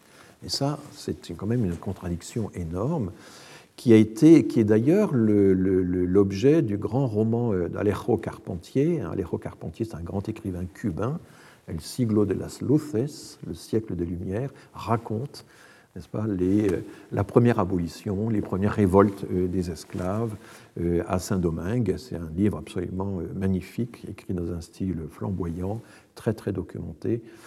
El siglo de las luces d'Alejo Carpentier. Donc ce paradoxe, le siècle des Lumières, a été aussi le siècle le plus intense de l'esclavage. Et il y a eu quelques intellectuels anti-esclavagistes à l'époque. On peut citer euh, Condorcet, etc. On les étudie souvent dans les cours de français plus que dans les cours, cours spécifiques. Enfin, euh, la vérité est là. En 1982, Paul Lovejoy entraîne toute une équipe canadienne à refaire une estimation de la traite transatlantique, mais cette fois, il prend le problème par l'autre bout et il étudie les archives des ports de sortie en Afrique. Et il arrive à un chiffre de 12 millions. Et si ce chiffre de 12 millions est supérieur à celui qui, avait été trouvé par Curtin dix ans plus tôt, c'est qu'il y a tous les décédés en cours de traversée, peut-être 12% euh, en moyenne. Euh, voilà un peu l'estimation à laquelle on arrive. En 1987, il y a encore une autre méthode illustrée par David Eltis, ELTIS, qui prend euh, tous les navires négriers, quels qu'ils soient, qui essaie d'estimer l'importance de leur cargaison, et ça donne lieu à euh, la base de données très active, hein, que vous pouvez consulter en ce moment, slavesvoyage.org. On arrive là aussi à 12 millions et demi à peu près d'êtres humains qui ont été donc euh, transportés de force d'Afrique vers les Amériques. Bon, un bon professeur d'histoire-géographie euh, est tout à fait capable de faire un exposé meilleur que le mien sur ces questions-là. Hein. Je ne suis pas un chercheur spécialisé dans les questions, mais je trouve qu'il est important de pouvoir euh, remettre tout ça en place et d'intégrer ça dans la question euh, migratoire en général. Euh, se pose maintenant la question de savoir quel était le volume, l'importance de, des traites transsahariennes qui remontaient donc de l'Afrique noire, comme on disait, vers la Méditerranée, puisque la Méditerranée a été un grand consommateur d'esclaves noirs. La Méditerranée, c'est l'Empire ottoman, d'abord, mais pas seulement l'Empire ottoman. Euh, les royaumes italiens, euh, siciliens. Euh, voilà. Il y a eu évidemment des esclaves dès l'Antiquité de tout temps, et ces esclaves étaient souvent blancs. C'est assez tardivement que les esclaves ont été noirs. Et c'est le, le, statut des esclaves qui a attaché, qui a contribué à attacher à la couleur de leur peau ces connotations très très négatives. Mais pendant longtemps, pendant toute l'Antiquité, les esclaves étaient blancs. Ils venaient, euh, pour l'Empire romain, ils venaient souvent de la Dalmatie, euh, de l'Europe centrale, euh, de Thrace, enfin de, régions comme celle-là. Mais il y avait aussi déjà quelques esclaves qui venaient des pays du Sud. Alors, on a deux estimations concurrentes qui donnent des choses très différentes. Il y a celle de Ralph Austin, euh, the Trans-Saharan Slave Trade Tentative Census, donc euh, la traite transsaharienne, un essai de recensement qui a été publié en 1979, mais qui évidemment traite, euh, si j'ose dire, d'une période beaucoup plus longue qui va du 9e siècle au 20e siècle, qui vont quasiment des débuts de l'islam au 20e siècle, puisque les Arabes ont joué un rôle tout à fait central dans cette traite euh, transsaharienne, à mesure en plus qu'ils exerçaient une pression très forte. Euh, les Marocains, par exemple, sont arrivés jusqu'à Tombouctou. Hein. il faut, avoir une, idée de la très très forte pression du monde arabe sur euh, ce qu'on appelait le Soudan en général, le pays des hommes noirs qui allait de l'est à l'ouest de la côte du continent africain. Euh, alors il arrive, Ralph Westen, enfin il n'a guère de, sources précises, il arrive à une estimation de 12 millions sur une période beaucoup plus longue que celle étudiée par, pour la traite transatlantique, hein, qui commence au XVIe siècle, alors que là on commence au IXe. Donc c'est difficile de comparer des choses qui ne couvrent pas la même période. Mais euh, en 2007, un travail, le travail a été refait, c'est John White, qui a publié un livre, The Trans-Saharan Slave Trade, qui lui révise fortement en baisse l'estimation euh, de 5 à 6 millions. Il utilise notamment les archives des observateurs britanniques qui étaient postés sur les routes caravanières. Ces routes n'étaient pas si, nombreuses que ça, elles étaient assez connues. Et euh, l'idée de John White, c'est qu'en fait, avec euh, l'abolition de la traite au cours du XIXe siècle, la traite des esclaves s'est intensifiée euh, à travers le Sahara. C'est un petit peu compliqué cette affaire parce que quand on regarde par exemple les mémoires des officiers français qui arrivent au centre du Sahara, qui arrivent par exemple à la frontière actuelle du Mali et du Niger et d'Algérie, hein, vers 1900, 1905, c'est assez tardif. Ils observent des caravanes d'esclaves, ils rédigent des mémoires.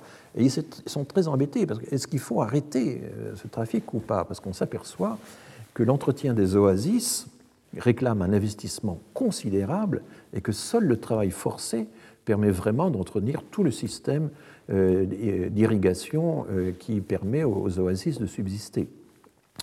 Euh, j'ai moi-même, quand j'étais ethnologue dans les Andes, en Bolivie, descendu au fond de, la vallée, qui était très haute, hein, c'était à on était à 3800 mètres d'altitude, et puis on descendait vers une vallée qui était à 1600, et là il y avait des, canyons extrêmement encaissés, puis euh, nous sommes tombés un jour sur un lieu qui s'appelait Carcel Negro, la prison noire. Il y avait deux rivières euh, avaient failli se, joindre, puis à un moment s'écartaient avant de se rejoindre définitivement, et cet écart faisait qu'il y avait un promontoire euh, entouré de précipices avec juste une porte très très étroite. C'est là qu'on enfermait les esclaves noirs et que les jésuites enfermaient les esclaves noirs au XVIIe siècle. Et donc, euh, c'est eux qui avaient construit toutes ces terrasses que l'on pouvait euh, encore un peu admirer dans le paysage, mais terrasses qui peu à peu s'étaient écroulées, parce que construire des terrasses sur des terrains très très encaissés, eh bien seul un travail forcé permettait vraiment de le faire à l'échelle où les jésuites l'avaient entrepris. Et donc, euh, il y a un lien que quand on est dans des milieux très hostiles, comme le Sahara ou comme les précipices des Andes, euh, le travail forcé seul euh, permet de, construire l'infrastructure nécessaire des, terrasses ou l'irrigation. donc, vous voyez, entre l'estimation de Ralph Austin et l'estimation de John White, il y a un écart assez important, 12 millions d'un côté, 5-6 millions de l'autre. Et je disais donc que les officiers français tenant absolument à ce que les systèmes d'oasis soient préservés, soient conservés, c'était essentiel pour la maîtrise du territoire, ben, ne cherchez pas réellement à ce que la main-d'œuvre forcée disparaisse, parce qu'ils avaient compris qu'elle était utile pour l'entretien du, système d'irrigation. Mais finalement, euh, la colonisation euh, s'est souvent justifiée par le fait qu'elle mettait fin à l'esclavage. Ça a été un des grands arguments de la colonisation, c'est nous mettons fin aux pratiques honteuses de l'esclavage. Dans la réalité, c'était beaucoup plus ambivalent. Donc, je reprends mon fil entre l'estimation de Ralph Austin euh, 1979 et l'estimation de John White 2007 pour la traite transsaharienne eh bien, ça varie de 12 à 6 millions. Pétré Grenouillot ne connaît que le chiffre de Ralph Austen, donc il va euh, donner une grande publicité aux 12 millions. La revue euh, L'Histoire va reprendre ce chiffre. Mais l'estimation la plus récente est celle de 5 à 6 millions, qui est retenue notamment par Catherine Kokri-Vidrovitch, parce que les sources ont l'air plus fiables.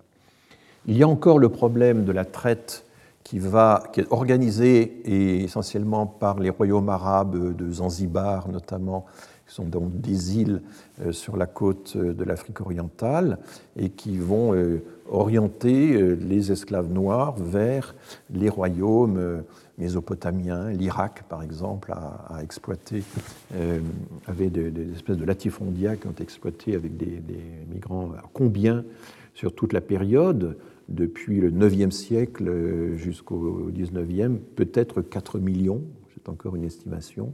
Quand on additionne ces estimations les plus fiables, 12 euh, euh, pour euh, le, 12 millions pour la traite transatlantique, 6 millions pour la traite transsaharienne, 4 millions pour l'océan Indien, on arrive à 22 millions d'Africains qui ont été donc extraits de force euh, du continent africain euh, vers euh, d'autres continents. Vous voyez que c'est énorme. Évidemment, ça n'a pas été sans effet sur les sociétés, la structuration des sociétés, la structuration des royaumes, la démographie peut-être aussi. Enfin, alors tout ça est très controversé.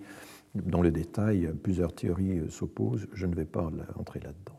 Il y a un mythe qui aujourd'hui est entretenu, notamment par la droite ultra, l'extrême droite, si on peut dire les choses ainsi, c'est qu'il y aurait un tabou sur les traites arabes ou orientales et que ce tabou, euh, cette omerta sur l'existence des traites arabes ou orientales serait notamment cultivée par les intellectuels de gauche, bien sûr. et c'est une idée qui a été favorisée, sinon lancée par le livre de Petré Grenouillot, plutôt certaines lectures du livre, je tiens à le dire, parce que le livre de Petré Grenouillot est vraiment un livre de, tout à fait intéressant, dont les historiens reconnaissent les mérites. Hein. Mais ce sont les médias qui sont emparés de cette histoire. La revue L'Histoire, par exemple, en octobre 2003, titre en couverture La vérité sur l'esclavage, 28 millions d'Africains déportés. Alors on est à plus que les 22 dont j'ai parlé, mais parce qu'il euh, y a l'estimation forte de la, euh, de la traite transsaharienne, le tabou de la traite arabe. Enquête sur l'esclavage moderne, c'est les trois parties du dossier. Et plus récemment, vous avez peut-être vu cet épisode assez pathétique, euh, l'hebdomadaire Valeur Actuelle, qui est un hebdomadaire euh, très, très droitier, s'en est pris à, Daniel Obono, député de la France Insoumise, député euh, franco-gabonaise, et qu'il a représenté, n'est-ce pas, sous les traits d'une esclave, et c'était une façon de dire, vous voyez, il faut apprendre à cette gauche ignorante ce qu'est la réalité de l'esclavage, la traite euh, arabe, la traite musulmane. Euh, voilà. Et là, on entre dans un jeu de la concurrence des mémoires, hein, ce, jeu épouvantable de savoir mais comment graduer, pas, l'horreur, la déshumanisation selon les destinations.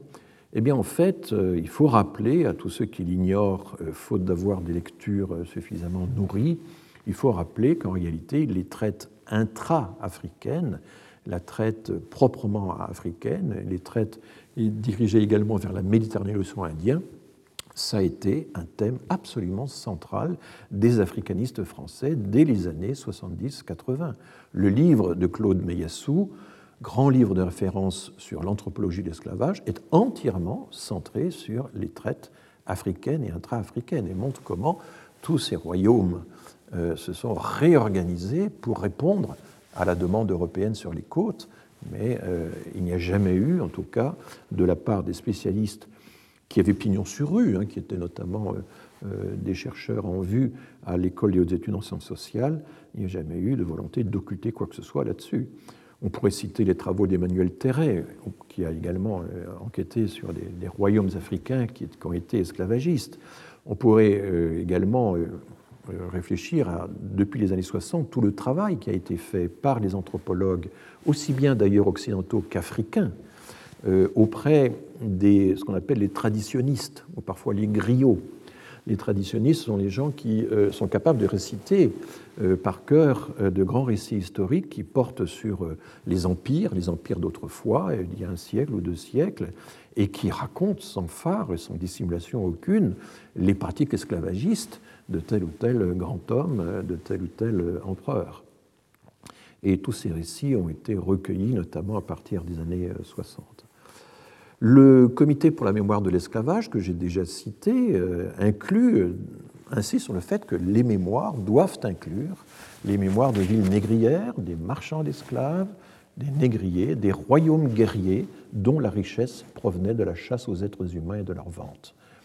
Et euh, le Comité pour la mémoire de l'esclavage cite euh, le prix Nobel nigérian euh, Wole Soyinka, qui était un des premiers dans les années 60, insistait sur la responsabilité des royaumes africains dans la traite négrière, tout en expliquant qu'évidemment, ça n'exonérait pas le rôle des Occidentaux dans la traite de l'esclavage. Vous voyez que il faut être capable de tenir toutes ces vérités ensemble, de montrer qu'elles sont euh, articulées, que tout ça faisait système.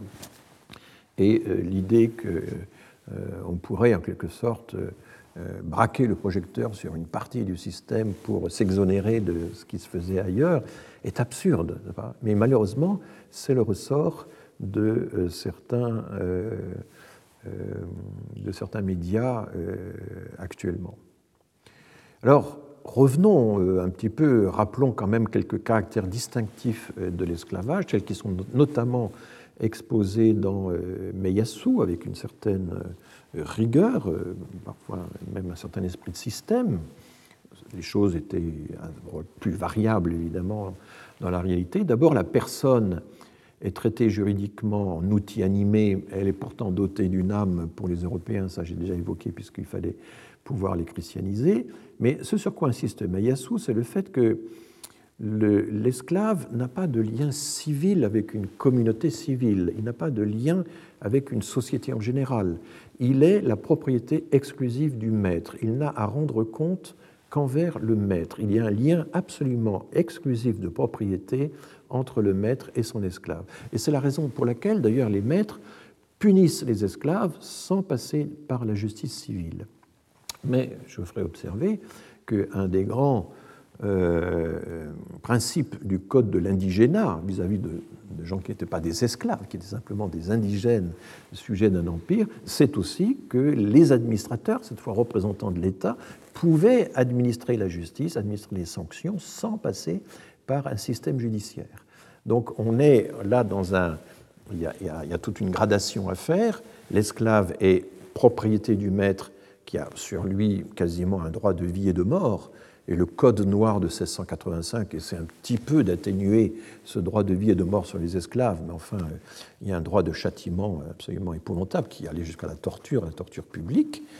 Et puis, il y a le fait que les indigènes, eux, étaient euh, soumis à tout un système de sanctions arbitraires, puisque c'était le représentant local de l'autorité qui pouvait exercer des sanctions sans passer par le système judiciaire, alors qu'évidemment, dans le territoire de la métropole, c'était totalement impossible, c'était totalement euh, impensable. Euh, le principe aussi de l'esclavage, c'est le déracinement total des personnes.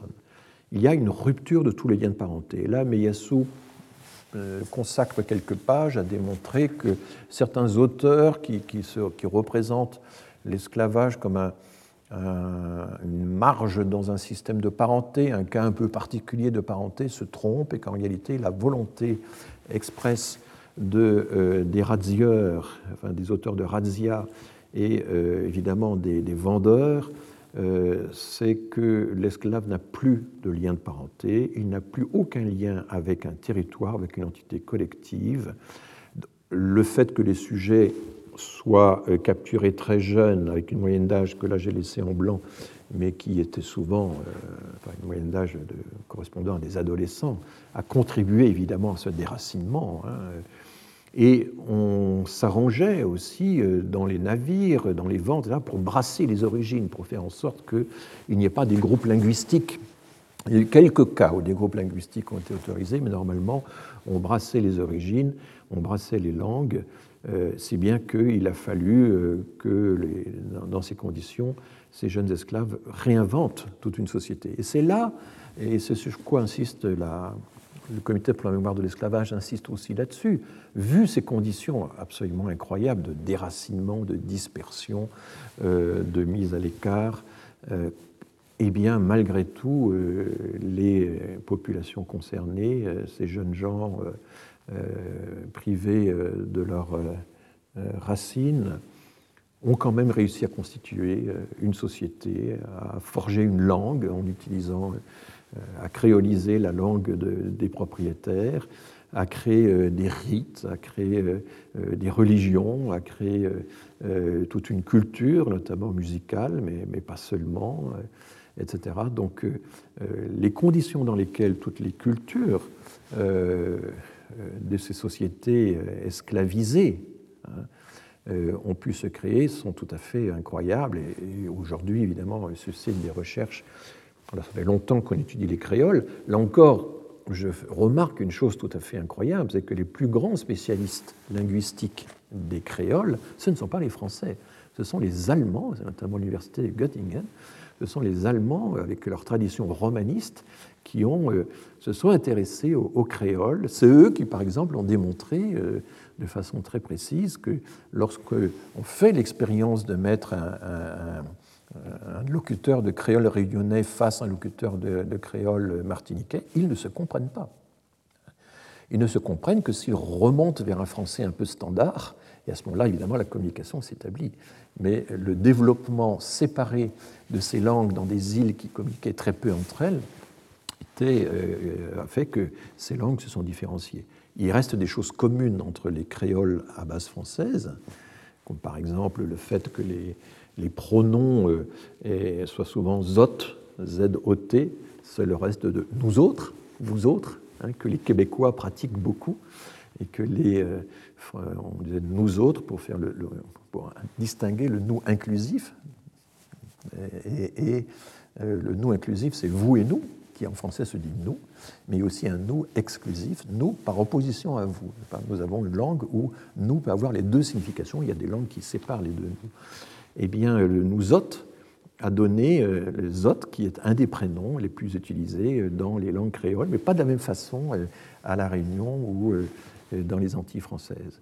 Les premiers chercheurs à avoir étudié ces phénomènes, à avoir aussi raccordé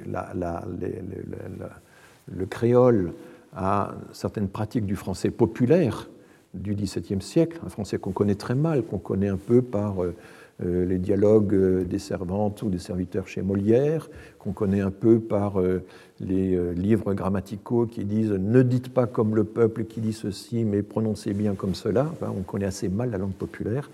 Eh bien, là encore, ce sont les chercheurs allemands, voyez, qui se sont intéressés à ça. Un des signes de ce retard à prendre en compte dans notre mémoire, notre récit national, toute cette, toute cette histoire.